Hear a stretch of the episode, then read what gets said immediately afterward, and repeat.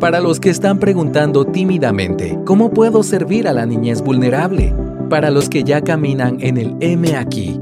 Para los que están a punto de empezar o quienes llevan una vida en esta trinchera. Para el cristiano con hambre y sed de justicia. Todos sean bienvenidos a otra edición de Religión Pura, el podcast de Alianza Cristiana para los Huérfanos, Evangelio, Familia, Iglesia y Sociedad. Bienvenidos a otro episodio de Religión Pura. Mi nombre es David McCormick y aquí compartimos una conversación importante que grabamos hace unos días junto a Justin Burkholder, que es pastor de Iglesia Reforma aquí en Guatemala, y Daniela Perfetti, que es esposa de pastor desde Valparaíso, Chile. Estuvimos platicando sobre el rol de los hombres en el cuidado de los más vulnerables y la niñez huérfana. Eh, partiendo desde las escrituras pudimos descubrir cuál es el rol que Dios diseña para el hombre y que este sirve como un factor importante en la protección de la familia en general y por ende de los más vulnerables de la sociedad. Así que les animamos a escuchar este episodio que pueden aprender de lo que dice la escritura y eh, descubrir junto a nosotros cuál es el rol del hombre en el servicio a la niñez. Así que muchas gracias por escuchar y nos estamos viendo la próxima vez.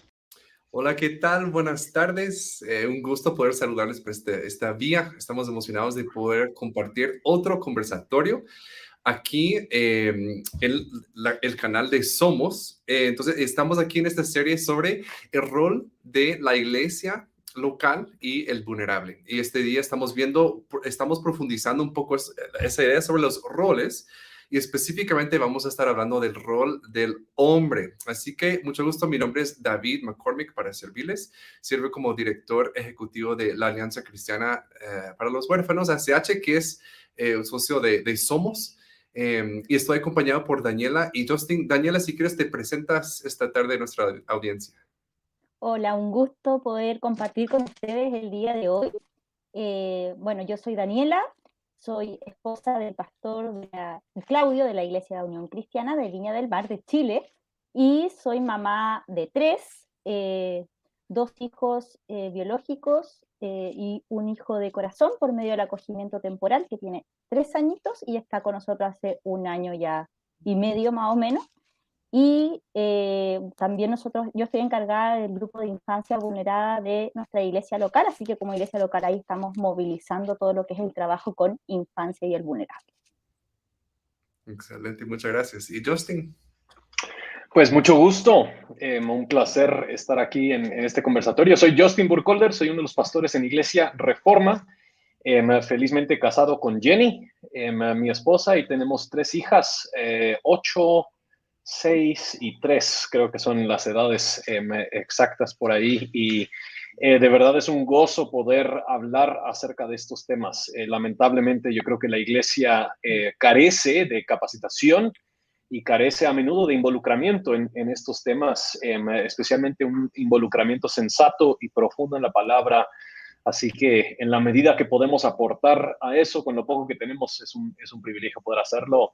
Em, y quiero visitar a Chile. Ha sido, ha sido un buen rato desde que visité, así que voy a tener que, vamos a tener que hacer, hacer algo para, para visitar a Chile otra vez. Hermoso el país, hermoso. Excelente, acá te esperamos con gusto ahí con un buen pastel de choclo y cosas chilenas. me parece, me parece excelente.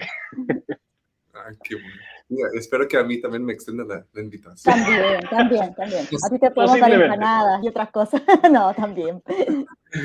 Eh, bueno, muchas gracias a ambos por estar aquí esta tarde. Realmente, como decía Justin, es un tema de que muchas veces si se habla, tal vez se habla con una agenda que realmente tal vez está un poco alejada del propósito de la Biblia. Y vamos a, eh, a continuar en el libro de Efesios, donde hemos estado pasando estas conversaciones y no queremos jalar ideas de la nada, sino basarnos en lo que la palabra de Dios realmente nos dice y de ahí sacar estas ideas que se van a aplicar a nuestra diario de, de vivir y aún, más, aún más en este contexto del trabajo con la niñez vulnerable. Es sumamente importante que entendamos de que solo no, eh, que no se trata de salir y hacer obras buenas sin entender nuestra identidad. Entonces, me encanta que este es el enfoque y más nosotros como hombres, creo que eh, usamos la Biblia para nuestras propias, nuestro propio beneficio muchas veces, ¿verdad? Y se ha visto lamentablemente, lamentablemente esas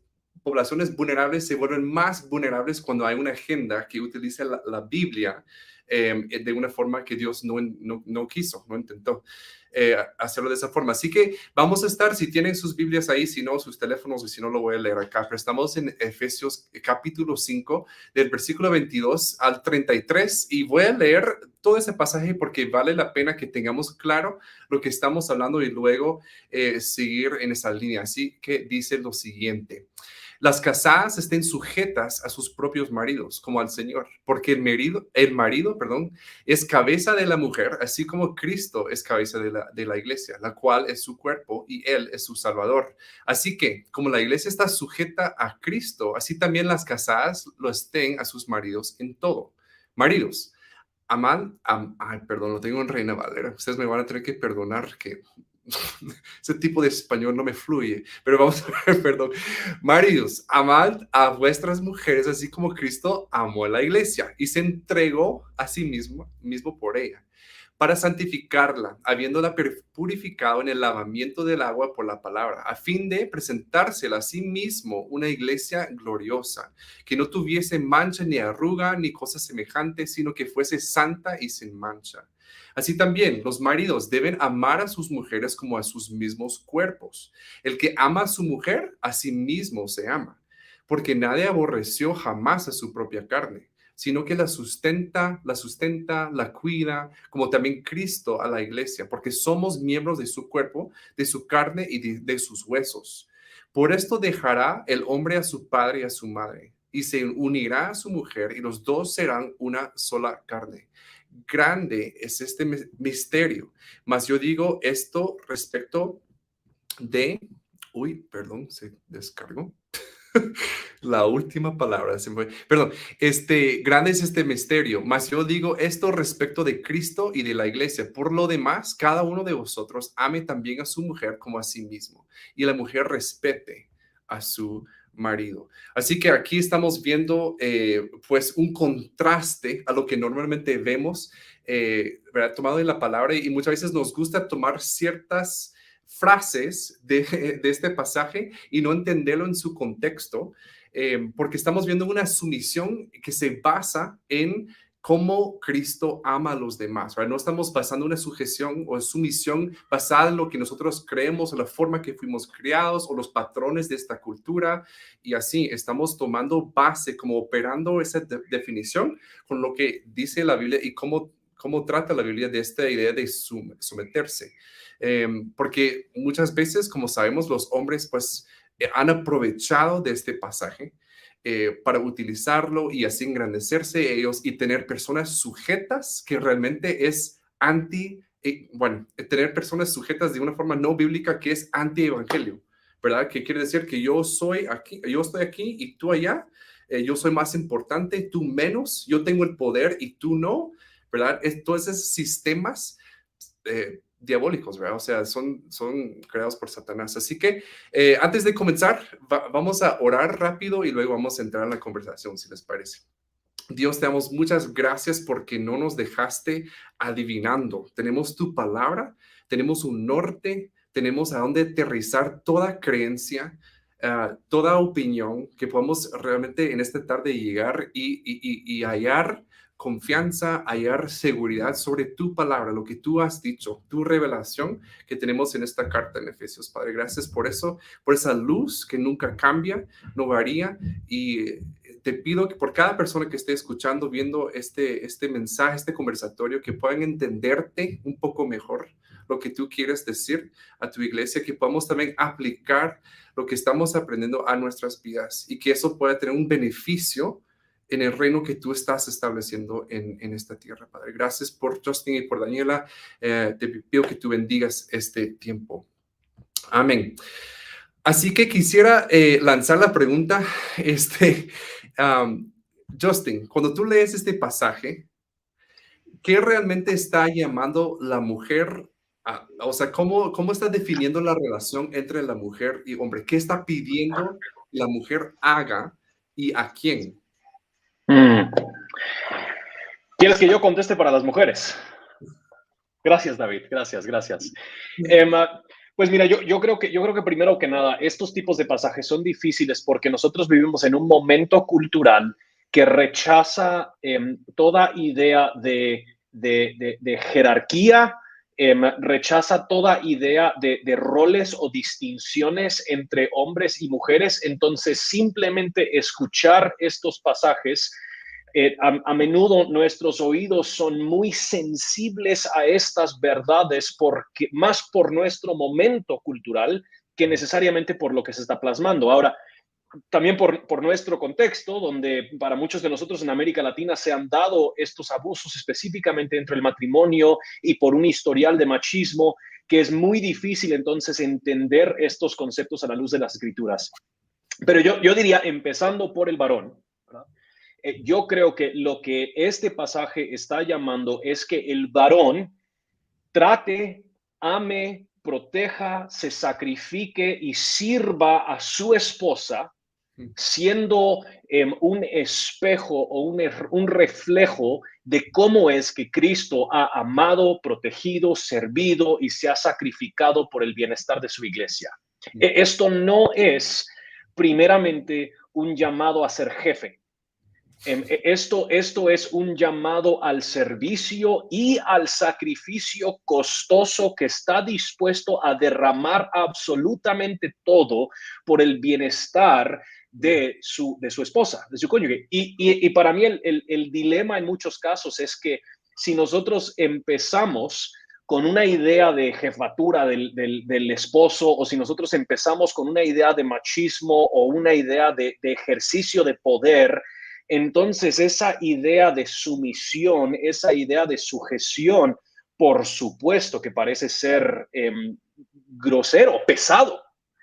Pero si a lo que nos está apuntando las escrituras es un, un, un servicio integral de parte del esposo para el bienestar, la protección y la provisión física, emocional y espiritual de su esposa y yo eh, argumentaría su hogar, entonces la invitación a la mujer es el, es el, el, el, em, sí, el, someterse a, ese servicio y el, dejarse hasta cierto punto ser cuidada, no porque el esposo es bueno, ni porque el esposo ha cumplido con, con estas cosas, sino porque su final y última protección, provisión y autoridad es el Señor Jesucristo. Mm. E, entonces, y yo creo que en ambos casos, el llamado tanto del esposo como de la esposa en, este matrimonio no es primeramente un llamado de uno hacia, hacia el otro, hacia la otra, sino mm. que es primeramente un llamado de mi fidelidad y mi obediencia a mi Señor Jesucristo Mm. Em, y, la forma en la que eso se vive y se lleva a cabo en el matrimonio es mediante el, varón este liderazgo servicial, sacrificial, eh, proveyendo y protegiendo y la mujer recibiendo esa provisión y esa protección sometiéndose a, eso. Mm, sí, no, y totalmente de acuerdo que se trata de esa cadena, ¿verdad? No está hablando de como que así funciona esto aislado de, sino ambos de una forma están sujetos a, Cristo, o sea, esa relación. Y e, esas palabras que usas para describir el liderazgo, podremos profundizar ahí, porque si vemos hoy día en nuestra cultura, muchas veces son todo lo contrario, ¿verdad? Eh, a las palabras que acabas de utilizar. Ahora, Dani, eh, viendo esto, eh, desde tu perspectiva como mujer, así como lo acaba de describir Justin, solo quisiera saber cómo te sientes respecto a eso. ¿Qué, viene a tu mente cuando tú escuchas ese, ese tipo de exposición? Yo creo que cuando escuchamos estas palabras es como hay tanto que limpiar de, los conceptos. Yo por lo menos estudié psicología y cuando escuchaban este concepto de sumisión y la mujer era como motivo de burla y era un concepto que el mundo encuentra macabro.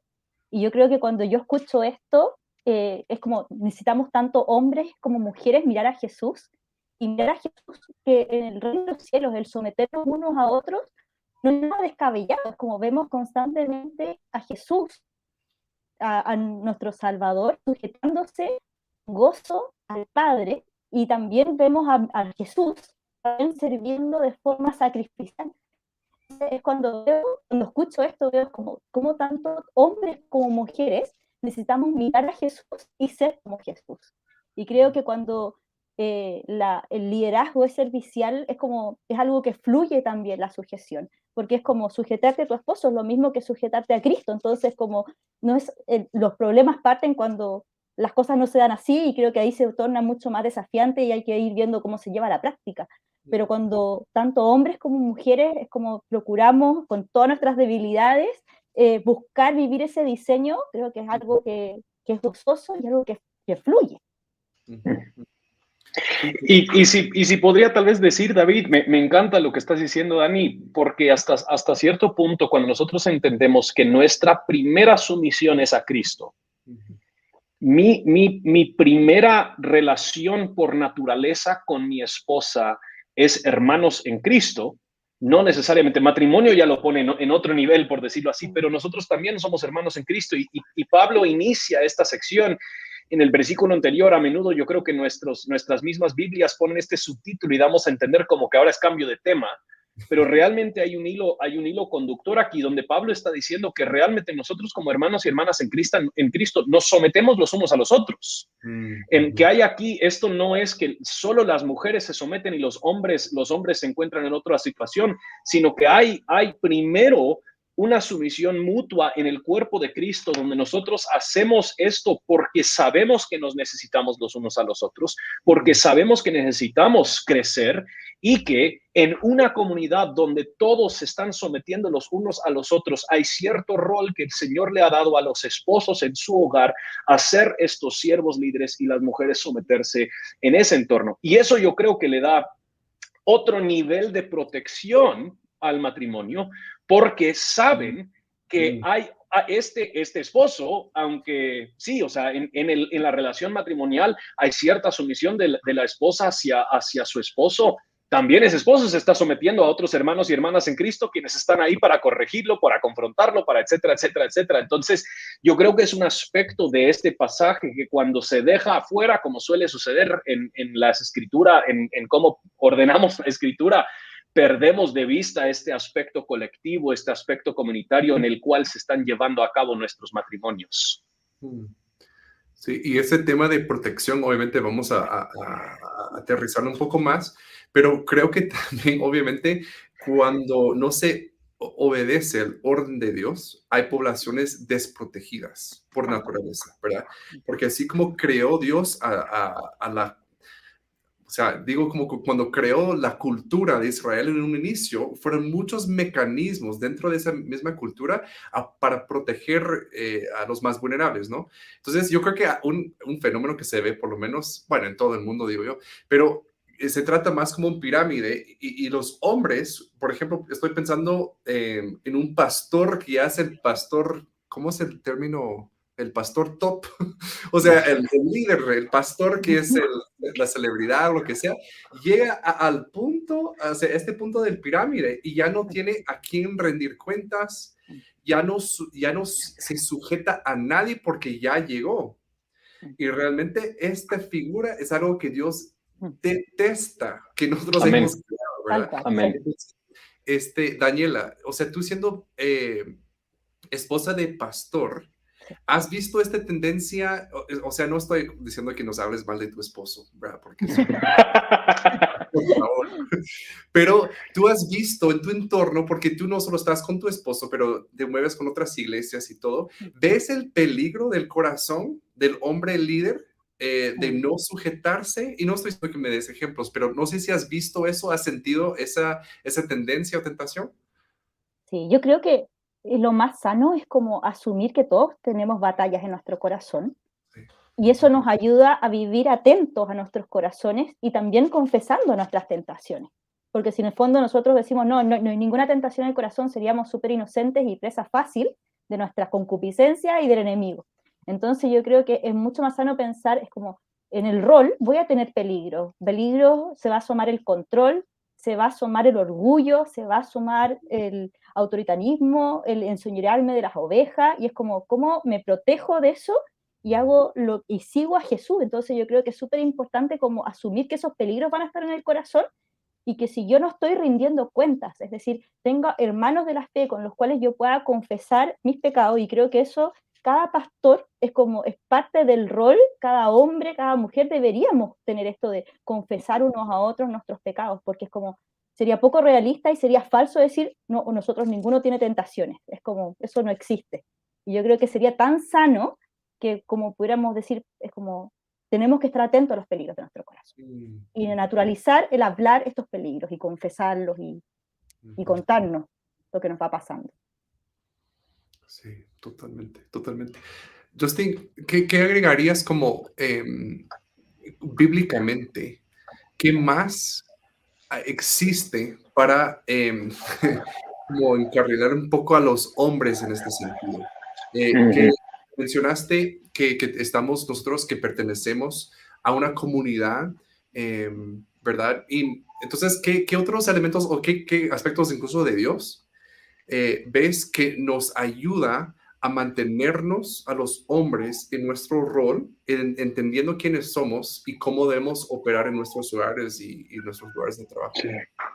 Pues yo, yo, creo que hay, hay algunos aspectos que son muy importantes resaltar. A final de cuentas, ningún hombre es la autoridad máxima en, en ningún lugar. O sea, no, no existe em, un, un, lugar o un espacio donde los hombres son la autoridad máxima. Aún en una iglesia, y no veo, ahí está David y Daniela, por un momento los perdí y dije, oh, oh creo, que, creo que me salí de la llamada, ahí están. Em, no existe un entorno, un espacio, una comunidad donde la autoridad máxima sea un hombre. Siempre, o sea, Cristo mismo dijo antes de que él se fue, toda la, toda la autoridad se me ha sido dada tanto en los cielos como en la tierra. O sea, quien reina y gobierna sobre cada hogar no es el esposo ni el papá, sino que es Cristo. Em, también dentro de cada hogar y dentro de la misma iglesia hay otro nivel de autoridad que son las sagradas escrituras, que nosotros nos sometemos a las sagradas escrituras como la regla de la fe y la salvación y la vida. Entonces, los, los seres humanos como tal no entramos a ningún lugar con el poder máximo. En todo momento hay ya rieles al, que, que, rigen y gobiernan la forma en la que nosotros llevamos a cabo el rol que el Señor Jesucristo nos ha dejado. Y en este mismo pasaje, o sea, este mismo pasaje de Efesios capítulo 5, Pablo viene con esta idea y él dice cosas como en, versículo 9 de Efesios 5, él dice, porque el fruto de la luz, él dice que ya no somos hijos de tinieblas, sino que somos hijos de la luz, el fruto de la luz consiste en toda bondad, justicia y verdad. Entonces, cualquiera que está ejerciendo su rol o su vocación dentro del hogar o dentro de la iglesia y solo quiere vivirlo a partir del versículo 22 hasta el 33 y solo quiere, o sea, eso es, eso es agarrar un versículo de, todo el, el consejo de las escrituras y de toda la vida de Jesucristo, es ignorar todo lo que a Dios le importa y es el poner encima de las escrituras mi voluntad, mi deseo, mi avaricia, mis, mis anhelos para tener el poder y no ejercerlo bajo el señorío de, Cristo. Y yo creo que aún el, pastorado como tal, o sea, el, en, en, muchas iglesias, eh, entiendo la, la, la, pirámide, ¿verdad? Esta idea de que no llega el top pastor, pero a final de cuentas hay ya un top pastor el, pastor titular de la iglesia es Cristo Jesús. Y el que se cree pastor titular probablemente debería renunciar de la iglesia. que a final de cuentas nosotros somos, nos dice Pedro en 1 Pedro 5, nosotros somos subpastores quienes se nos ha encargado el rebaño hasta que el príncipe de los pastores viene y de ahí ya no vamos a tener razón para, para pastores, o sea, ya, ya nos vamos a encontrar con nuestro verdadero pastor. Entonces yo creo que hay muchos rieles que el Señor Jesucristo nos ha dado para proteger la institución del matrimonio, para proteger la institución de la familia. Lamentablemente muchos simplemente lo ignoran. Y, y yo creo que perdón, con esto termino. Em, yo creo que especialmente cuando hablamos de la iglesia, convendría mucho que los cristianos entendieran que su autoridad máxima no es su pastor y aún que las mismas esposas entendieran que su autoridad máxima no es su esposo, sino que para todo el rebaño su autoridad máxima es Cristo Jesús y por debajo de Cristo Jesús están las sagradas escrituras inspiradas por el Espíritu de Jesús, entonces nuestra primera lealtad es a Él y a sus escrituras y cualquiera que se revela en contra de lo que está ahí desarrollado y revelado en las escrituras, esa persona también debería ser confrontada tanto por la iglesia como por, por sí, la comunidad cristiana a su alrededor para que responda en arrepentimiento y corrija su, su conducta según lo que vemos ahí. Mm.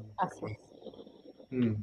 Sí, y, y, cuando se da el espacio, la cultura para que esta patología crezca dentro de una organización o lo que sea, em, y no estoy como que, uy, tengo mil ejemplos en mi mente, pero he escuchado de diferentes casos en donde ya se vuelve, el hombre se eleva y la verdad es que ya tiene, como usé la palabra, ciertas ya patologías.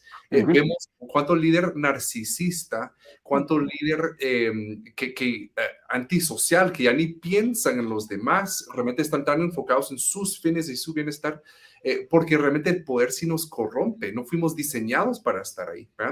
Entonces, hablando de eso, ¿qué, qué, qué ven ustedes? ¿Quiénes son los vulnerados cuando el hombre no ejerce su rol como se describe en Efesios 5, 22 al 33? Mm. Bueno, pues voy primero y Daniela, me, corriges, lo que, me corriges lo que digo. Em, yo, creo que primero, los, que son, los que son vulnerados, eh, siempre nosotros somos vulnerados en proporción a nuestra vulnerabilidad. Em, entonces, ahora yo creo que cuando alguien se apropia de ese poder, hasta cierto punto toda la comunidad es vulnerada. Eh, porque, porque la comunidad no tiene la capacidad en sí para poder ejercer su rol y su vocación como el Señor les ha llamado, es, es, es estar en un cuerpo enfermo, ¿verdad? Y, y, cuando, cuando no se están ejerciendo los dones espirituales dentro del marco que nos da las escrituras, el, el cuerpo mismo se enferma. Y cuando hay una parte del cuerpo enfermo, eso afecta a todo el cuerpo. Entonces, por un lado, yo creo que todos nosotros somos vulnerados, pero yo creo que los que reciben el mayor daño son los que son mayormente vulnerables. Em, ahora, a veces esa vulnerabilidad se da por la proximidad al líder tóxico. Em, a veces esa vulnerabilidad se da simplemente por, las, por la falta de recursos, eh, de, de recursos económicos, recursos de poder, recursos de relación, lo que sea. Em, pero yo creo que e, ese, esa vulneración eh, sucede en proporción a la vulnerabilidad que, tiene, que tienen las diferentes personas. Entonces, especialmente si nosotros estamos hablando de un pastor que está mm. abusando de su, de su liderazgo, em, probablemente nosotros estamos pensando primeramente en su familia, nosotros mm. estamos pensando en, en, en las, en, en las, los, los, miembros mujeres de la iglesia, quienes vienen a buscar consejo. Em, obviamente, yo creo que los, los, niños quienes pertenecen a esa, a esa iglesia, entonces hay muchas poblaciones que se encuentran con eh, una vulnerabilidad mayormente expuesta cuando hay un líder quien está eh, procurando em, explotar esas, esas vulnerabilidades. Y yo también creo que hay una vulnerabilidad muy especial en los nuevos, en la fe, Mm. buscando también agradar al Señor y tal vez no teniendo tanta eh, conocimiento bíblico previo, eh, aceptan ciertas cosas, no cuestionan ciertas cosas y, lamentablemente he tenido que escuchar muchas veces cosas muy dolorosas, eh, incluso que, que, rayan abusos no solamente emocionales, sino que también físicos en nombre de, de la escritura, en nombre de la autoridad. Entonces creo que se dan muchas cosas muy muy complejas, pero también eso nos lleva a, como a cuestionarnos nuestras culturas de, iglesia y cómo vivimos como iglesia, como imitadores de Cristo, y cómo cuando vemos a un hermano pecar, eh, por amor estamos llamados a confrontarnos unos a otros. Entonces creo que también como iglesia también tenemos que cuestionarnos cómo es nuestra cultura de iglesia y cómo nos estamos confrontando unos a otros. Y también así como tener esa valentía de confrontar llenos de dominio propio y gracia y verdad, pero creo que es tan importante que, que es como lo que decía Justin, es como somos lo, lo vulnerable, no sé cómo la palabra exacta, la frase exacta que te salió muy bonita, pero era como somos lo vulnerable de los que permitimos como que nos vulneren también. Creo que también es como esto de poner límites, es algo que en las iglesias deberíamos conversar, es como, y muchas mm. veces no lo conversamos. Sí, totalmente. Y visibilizar, ¿verdad? O sea, de esa, Sí, y estamos hablando, ¿verdad? Estamos hablando de la iglesia en sí, y obviamente existen mil millones de niños específicamente, pero mujeres, diferentes eh, poblaciones vulneradas, eh, vulneradas por, no solo por la iglesia, ¿verdad? que estamos enfocados ahorita, sino por este mecanismo que opera en toda la humanidad caída, por los diferentes sistemas que hemos construido de los diferentes países que son dueños de armas, dinero y, y, comida, y otros países que no tienen, son dependientes. Todo un sistema que, que, que, em, que, que perpetúa la situación de los más vulnerables, ¿verdad? Entonces, viendo, eh, esto no solo se aplica a nuestra familia, ya, ya con una mentalidad un poco diferente. Daniela, si nos puedes contar un poco cómo fue ese cambio para ustedes como familia, cuando ustedes vieron, momento, no solo se trata de que yo pueda cuidar con nuestros roles, cuidar mi propia familia, más bien extendernos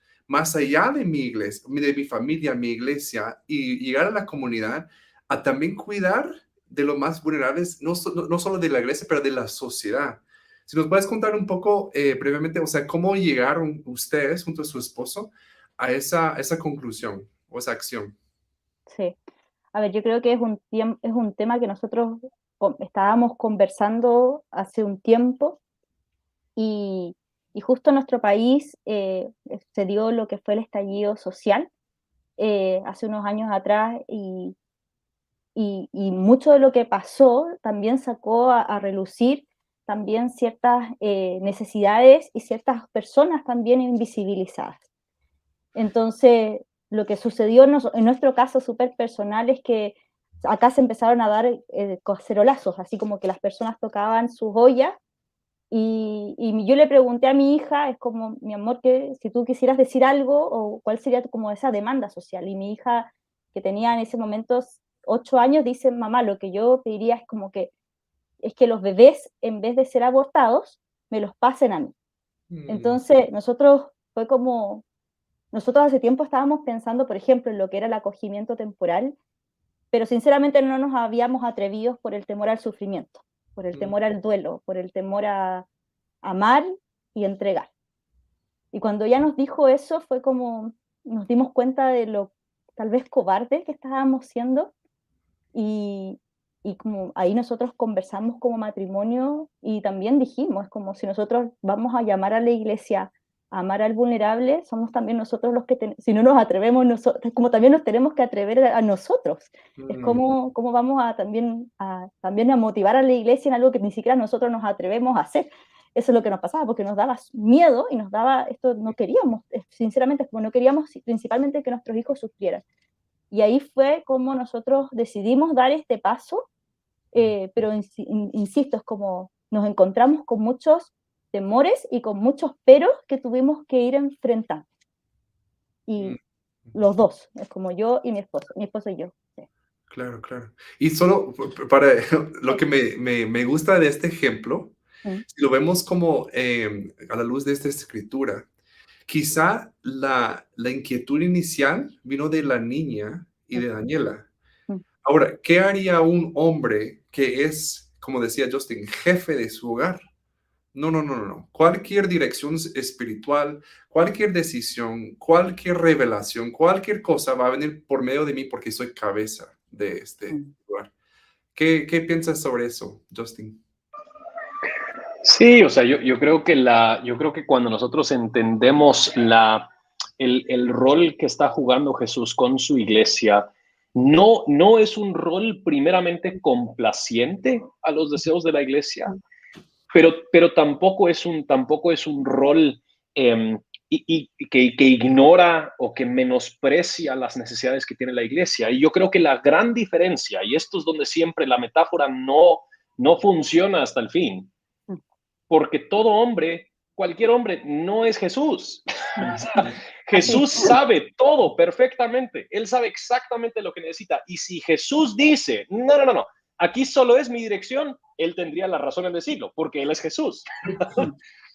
Pero solo Jesús tiene el derecho de hacer eso, ¿verdad? Y, y, yo creo que cuando nosotros entendemos que nuestra primera naturaleza, nuestra primera identidad como hombres es que nosotros también éramos rebeldes, pecadores, necios, entenebrecidos y oscurecidos en nuestro entendimiento, pero gracias a Dios en Cristo, que hoy nosotros vemos, vamos a nosotros aún servir en nuestro hogar con cierto escepticismo a nuestro entendimiento y a nuestras ideas y vamos a estar mucho más dispuestos a escuchar y entender lo que están diciendo la gente a nuestro alrededor, porque lo que nosotros más anhelamos no es que se haga nuestra voluntad, sino que realmente se haga la voluntad del Señor Jesucristo.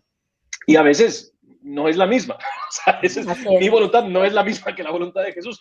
Difícil aceptarlo a veces, pero, pero así, suele, así suele suceder. Entonces yo creo que aquellos quienes quieren determinar que toda la dirección nace de ellos es porque ellos tienen una idea tremendamente enaltecida de sí mismos, hay un orgullo profundamente oscuro y pecaminoso y están indispuestos a aceptar lo que la misma Biblia dice acerca de ellos y su naturaleza.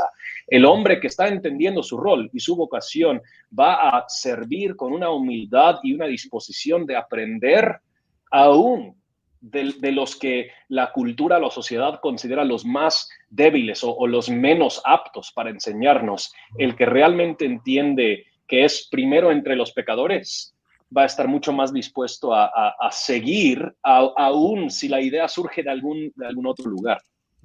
Totalmente, totalmente.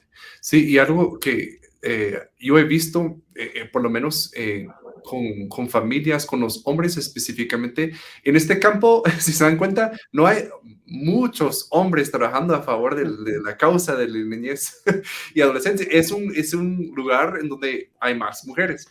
Este, y, pero algo particular que yo veo cuando hay hombres comprometidos con esto, eh, y no estoy diciendo que al contrario no, no son así, pero este, muchas veces los hombres que tienen una inclinación hacia los más vulnerables son los que reconocen su propia necesidad. Son los que realmente entienden, uy, yo también soy tan necesitado. Y, y, y ahí es donde entra, encaja el Evangelio y, llena los, los vacíos, ¿verdad? Que ellos tienen y de ahí pueden servir con pasión, con convicción, también con límites, eh, La relación específicamente que estamos hablando eh, en cuanto al matrimonio. Ahora bien, ¿qué dirían ustedes? Hemos estado hablando del matrimonio y obviamente este, este pasaje, o sea, va hacia eso, pero seguramente también nos están escuchando personas solteras hombres específicamente, ¿qué dirían ustedes a un hombre soltero? ¿Qué podría aprender de esto en cuanto a su participación en el cuidado de la niñez vulnerable, por ejemplo, pero basado de este pasaje, o sea, tomando el, aprendizaje sobre su rol como hombre, que no, ¿verdad? Varía aunque tú estés casado o no, o sea, tú sigues siendo hombre, esa masculinidad ¿Qué dirían ustedes a un hombre soltero que está queriendo aprender de esto para servir a, la niñez? Mm. Mm, a ver, yo pensaba en que me encantaría que los hombres se dieran cuenta de lo importante que son en esto.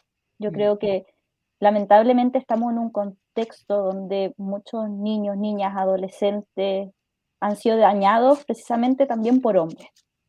Y creo que el poder acercarse a, otros de una forma sana, eh, de una forma amorosa, con, buscando el bien del otro y no mi propio bien, eh, puede impactar el corazón de un niño, una niña, un adolescente, eh, de un vulnerable en general, porque es como va a cambiar su premisa y su forma de vincularse también con los hombres. Entonces, como, me encantaría es como que supieran es como lo importante y lo necesario que son. Y, eso creo que también es como esta responsabilidad que tenemos de, de poder eh, llevar a que los niños, las niñas, los adolescentes puedan experimentar relaciones con hombres saludables, que no sean en base a agresión, que no sean en base a abusos. Y hay tantos hijos de Dios que pueden vincularse de esa forma. Y creo que el ánimo es como atreverse a estar ahí.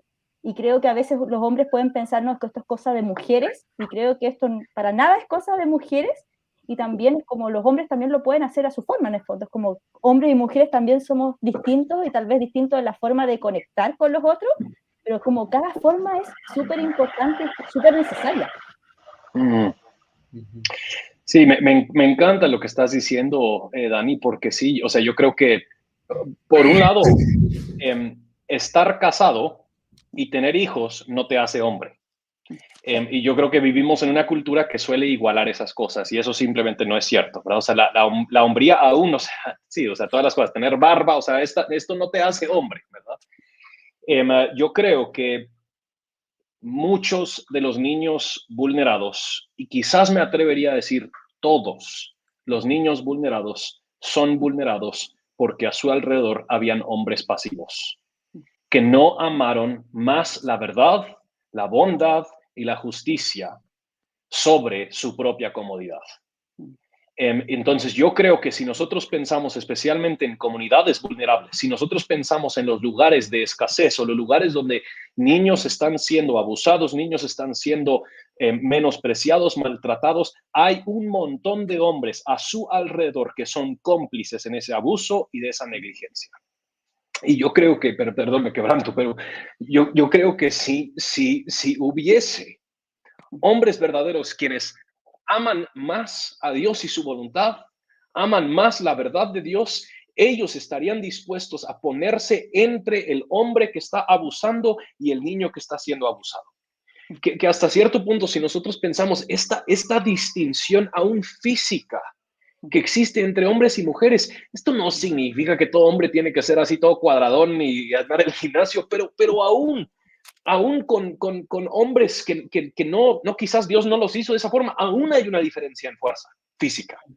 Si, si, si tomaran en serio lo que eso implica y significa para el débil, para el vulnerable, nuestra sociedad en sí luciría completamente diferente. Pero lamentablemente nosotros tenemos a muchos hombres quienes son cobardes ante el abuso, son cobardes ante el maltrato y prefieren eh, simplemente mantenerse escondiditos en su propia casa y que ellos vean lo para lo suyo y yo aquí voy a preocuparme por lo mío. Entonces yo creo que todo hombre, ahora precisamente también lo que está diciendo Daniela, todo niño necesita una, conexión con, un hombre. Esto es parte de la manera en la que Dios nos diseñó.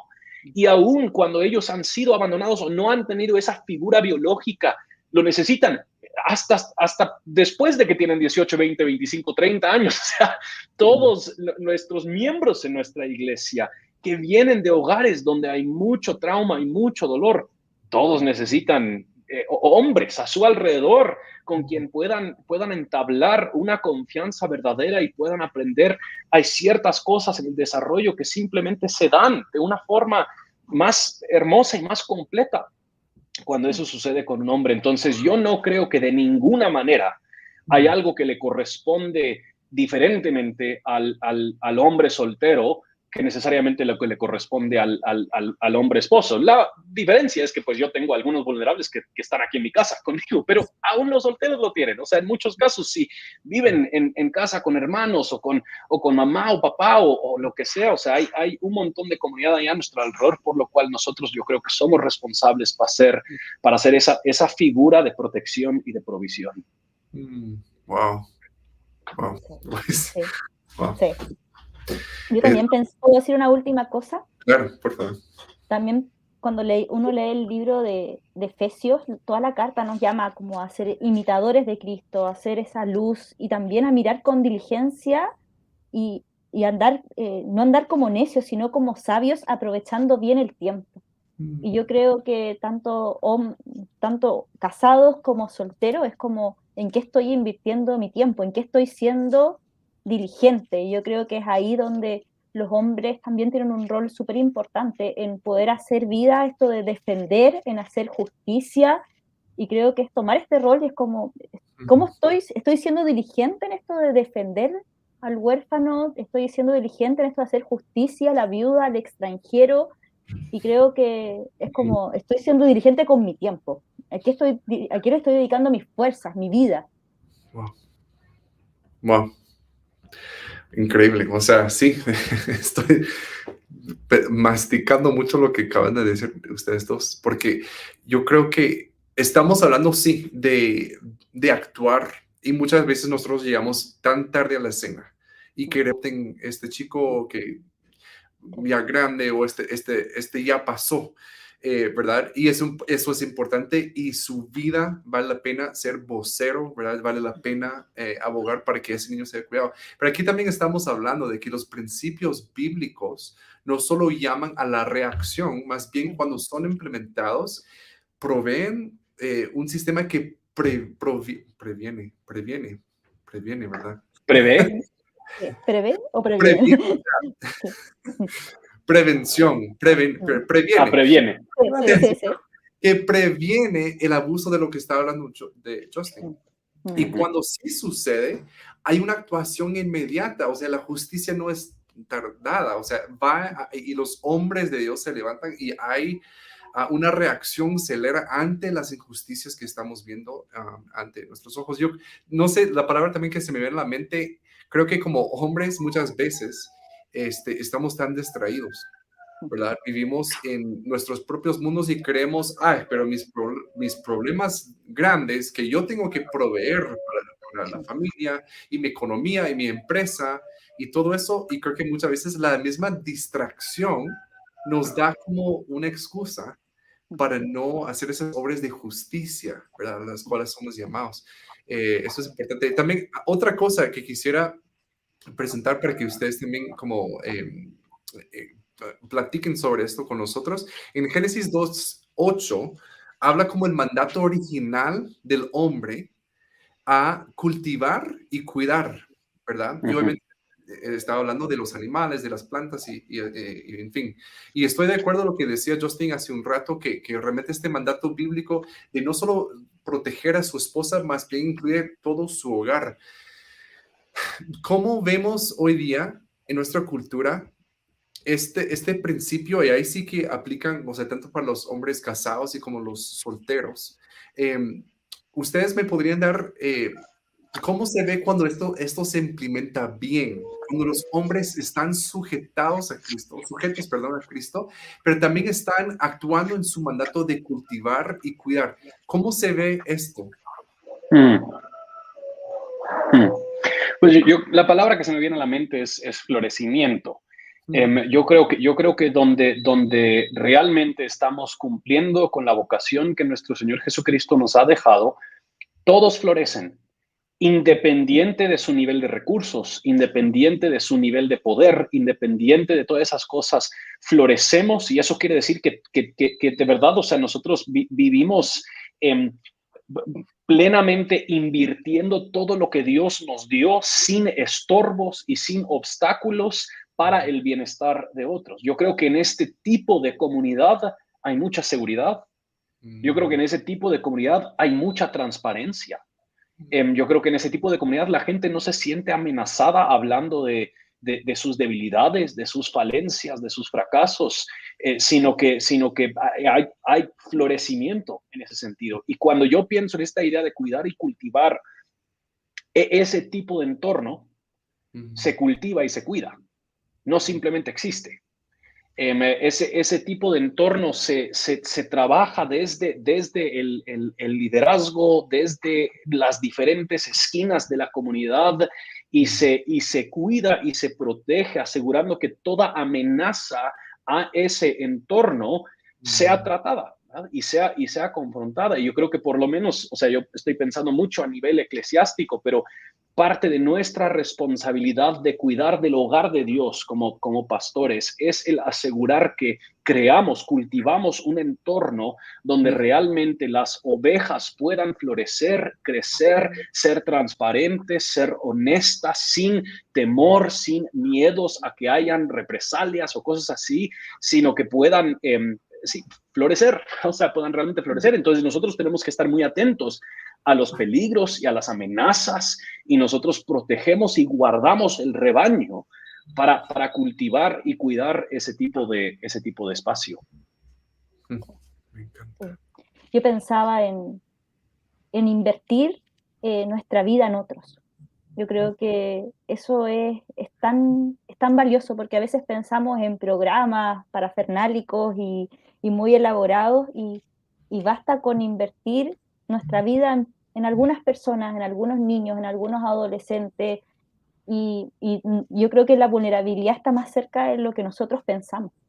Y yo creo que es como estar atentos, estar atentos en muchas veces va a ser tan importante porque, por ejemplo, los hombres no tienen por qué saber cómo vivir su masculinidad. Creo que también es algo que se enseña, cómo se ve en lo práctico, y que no tiene que ver con ser ese macho que no siente nada, como que todas esas cosas, sacarse todas esas cosas y es como, de hecho ya el poder estar con otros hombres y poder mm. reconocer sus emociones y qué dice la palabra, qué hago con esas emociones, cómo dependo del Señor, cómo Él es mi consuelo. Entonces ya el poder invertir nuestra vida en otros y hablar estos temas eh, es como ya es trabajar con el vulnerable y tal vez con otros hombres que no saben vivir su masculinidad y eso también previene que puedan vulnerar a otros. Entonces creo que es tan importante poder es como estar atentos e invertir, ser intencionados en invertir en un amor sacrificial, eh, transparente y, basado en la palabra y, conversar estos temas. Totalmente, totalmente. Y creo que es un obstáculo. O sea, hablo personalmente como hombre. Uy, suena lindo cuando tú lo dices, pero yo ir a vivirlo uy, mi orgullo me grita, no lo hagas, necesitamos protegernos, ¿verdad? Em, y como los hombres, yo creo que hay muchos estereotipos y diferentes cosas que em, nos hace pues mucho más propensos a aislarnos, que nadie sepa lo que está pasando. Y, y me viene a la mente incluso eh, sujetarse es una decisión, ¿verdad? Para nosotros como hombres muchas veces. los vulnerables no tienen, no tienen opción, se sujetan porque ese es su estado de vulnerabilidad. Nosotros como hombres muchas veces es una decisión. Si no lo hacemos, no sucede. Eh, pero también hay ciertas prácticas bíblicas que se me vienen a la mente, por ejemplo, la confesión de pecados. Y es una forma que yo estoy sujetando mi, o sea, mi ser a una persona que, que, que pueden pensar mal de mí que puedan eh, excluirme, pueden juzgarme, puede ser lo que sea. Eh, entonces, es una decisión que yo me sujete a otros, ¿verdad? Y también a Cristo, porque puedo portar el nombre de cristiano, pero realmente vivir una vida tan... Eh, altiva, ¿verdad? O sea, puedo vivir una vida que realmente tan desconectado y no en nada, ni en mis pensamientos, mis acciones, realmente estoy sujeto a Cristo. Pero gracias por eso, Daniela. Yo creo que es una exhortación para nosotros de buscar ese tipo de, vulnerabilidad y relaciones eh, con personas de confianza, donde podemos hacer eso, ¿verdad? Personas saludables. Me gustaría, hay dos preguntas, eh, me gustaría si los podamos abordar y vamos a lanzarlas para la Daniela y Justin dice lo siguiente, ¿cuál debe ser la respuesta de un marido que tiene una mujer que no se somete a él y que debe hacer una mujer cuyo esposo no la ama, como dice Efesios? Ya esperaba yo hacer pregunta, pero no. pero creo que es importante también, em, pues ver eso, no sé si Justin o Daniela, si quisieran abordar la pregunta. Pues yo, yo puedo empezar con el que el marido, ¿verdad? Eh, yo creo que la respuesta ya está en Efesios 5. amarla como Cristo amado a su iglesia. Em, en ningún lugar nos dice, esposos sometan a sus esposas, em, sino que muy, muy claramente eh, nos llama a amar y servir a nuestras, a nuestras esposas. Ahora, yo creo que también esta, esta, en estas situaciones si yo estoy pastoreando una pareja donde el hombre me llega a decir, mira, mi esposa no se somete a mi liderazgo, uno, yo tendría, tendría un poquito de inquietud con, con, esa postura en sí, pero dos, yo quisiera entender qué, qué piensa esta persona que es la sumisión. ¿Qué, qué entiende por, por sumisión? Porque esto no es obediencia. Em, esto, esto no es ese tipo de, ese tipo de, de, que, de que el que manda o el que hace, el que dice, qué hacer es el esposo y la mujer simplemente ahí calladita y cuidando a los niños y ya. Em, yo, creo que, yo creo que esto es, esto es una, una invitación a, ser cuidada, a ser protegida, a, ser, a ser servida, digamos, en ese sentido, por Jesús, por, por su esposo. Entonces, yo creo que requiere mucha, em, sí, mucha discusión con esa persona alrededor de qué, qué, qué, es lo que está buscando que no cree que su esposa está, está haciendo. Y yo creo que, bueno, todos estos temas dan para mucho y, creo que hay caso a caso y es difícil hablar así de forma general, pero sí creo que tenemos que ver como más allá. Yo creo que cuando hay, por ejemplo, esto es un tema de qué está pasando en que ese esposo o esa esposa no se está sujetando primeramente al Señor. Entonces creo que es tan importante que veamos también no solamente esto, también desde el fruto del espíritu y las obras de la carne. En el fondo esto también habla, también falta tal vez de dominio propio, tal vez está hablando tal vez de falta de mansedumbre y creo que muchas veces es como que nos enfrascamos en exigirle al otro, eh, tú tienes que ser ese líder servicial y el esposo, eh, tú tienes que ser esa mujer sujeta y creo que esas exigencias mutuas eh, hacen que se frasque el tema. Entonces creo que es mm. muy importante que cada uno también persevere en lo que el Señor le ha llamado a hacer por amor al Señor, poniéndolo todo también bajo el contexto de que nuestra primera autoridad es como el Señor y tampoco voy a hacer algo que está en contra de la palabra porque nuestra primera autoridad es Cristo. Pero creo que es tan importante eh, eso y también poder tener, es como ver qué le está pasando a mi esposo o qué le está pasando a mi esposo que está en eso. Y cómo mm. la batalla en oración y cómo podemos atender a eso también. Mm. Sí. exigencia. Sí. eso yo creo que es un excelente punto. Y, y a final de cuentas, la, o sea, no hay un hombre que va a amar a su esposa como dice Efesios. O sea, va, va a haber va a haber un fracaso perpetuo, ¿verdad? Y yo creo que eso es lo, lo, complejo, que por un lado nosotros no queremos decir, bueno, si este esposo no ama exactamente como Cristo, porque le puedes preguntar a mi esposa, llevamos casi 15 años casados y no sé si un solo día he logrado amarla como Cristo la amó. Eh, pero, entonces yo creo que es ahí donde nosotros queremos ver otras cosas como arrepentimiento, queremos ver ese reconocimiento, ese crecimiento, queremos asegurar que hay otros hombres en mi vida que me están llamando a eso, me están corrigiendo, me están evaluando y estoy rindiendo cuentas. Eso es muy diferente a decir que es un hombre que está siendo abusivo con su liderazgo. Entonces yo creo que pueden haber situaciones donde, donde esto simplemente es parte del matrimonio. No, no el abuso, pero sí el hecho de que el esposo no, no ama como Jesús ama, pues bienvenido a mi matrimonio. Yo, no soy Jesús y yo no he podido amarla como Jesús. Sigo siendo egocéntrico, sigo pensando en mis necesidades y quiero crecer en eso y busco crecer en eso. Eso es muy diferente a decir que un hombre está siendo abusivo y está utilizando su poder. Y yo no creo que en esa situación, yo creo que Dios mismo quiere proteger y cuidar de esa mujer. Y yo creo que ella debería buscar con quién hablar, debería buscar una forma en la que eso se puede abordar y se puede tratar y aún, pues yo creo que yo creo que bíblicamente nosotros podríamos afirmar que ese esposo ha abandonado su rol como esposo y ella puede y debe procurar su propio bienestar físico, emocional em, y lo demás. Entonces, es ahí donde precisamente como dice Daniela, sin saber a qué se refiere el caso, es muy difícil poder hablar, hablar puntualmente al respecto. Totalmente, sí, de acuerdo. Y sí, cuando es así, no podemos confiar de nuestros propios criterios, ¿verdad? Eh, no puedo como yo generar mis definiciones y no me ama como, como Cristo, así que me voy o lo que sea. Necesitamos involucrar a otras personas sabias. Pero gracias. Dice para Daniela, ¿cómo han motivado a su iglesia local en la importancia del cuidado del vulnerable y cuáles han sido sus mayores dificultades? A ver, em, yo creo que em, ha sido un proceso, un proceso de partir orando. Sobre todo de partir orando porque esto no se moviliza a través de, la culpa a nadie. Es como el Señor es el Señor de la mies y Él es el que llama a los obreros, Él es el que trae convencimiento y, cuando tenemos ese convencimiento dado por el Espíritu Santo a través de su palabra, eh, es, como es el entendimiento somos sus manos, somos sus pies y estamos obedeciendo. Entonces yo creo que es un proceso, es un proceso lento de oración para que el Señor obre y un proceso de, de enseñar la palabra y, de ir sembrando y poco a poco se va cosechando y, dar sobre todo los espacios. Yo creo que, y, y, los espacios entendiendo que todos somos distintos, con distintos dones, talentos en distintas etapas de la vida y cómo, y cómo empezar a verbalizar en cómo podemos poner nuestros dones y nuestros talentos a disposición del vulnerable.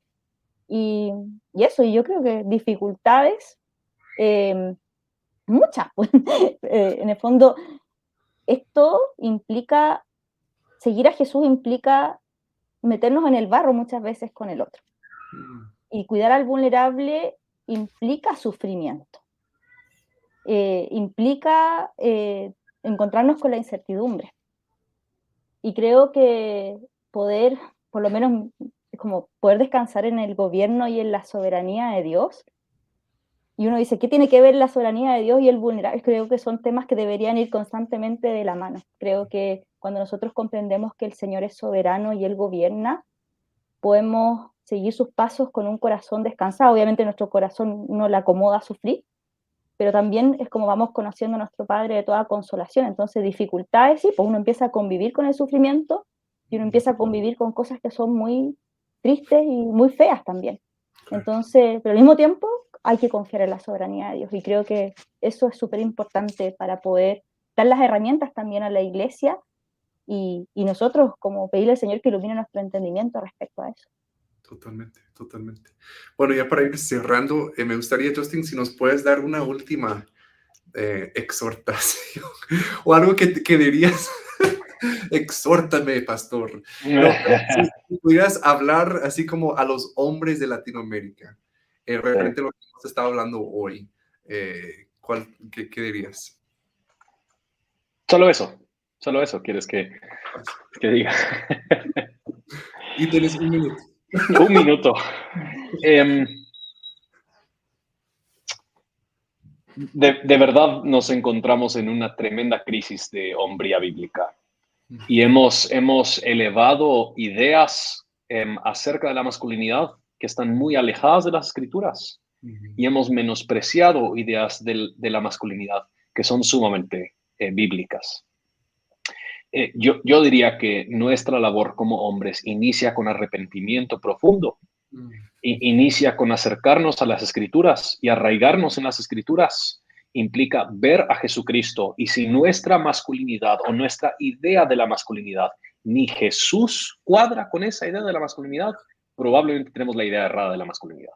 Mm. Eh, entonces yo, yo creo que es de, es de eh, con, con, profundo temor y temblor acercarnos a las escrituras y acercarnos al hombre perfecto y buscar en él dirección, guía y liderazgo para que poco a poco nosotros podamos ser conformados más, más a su imagen.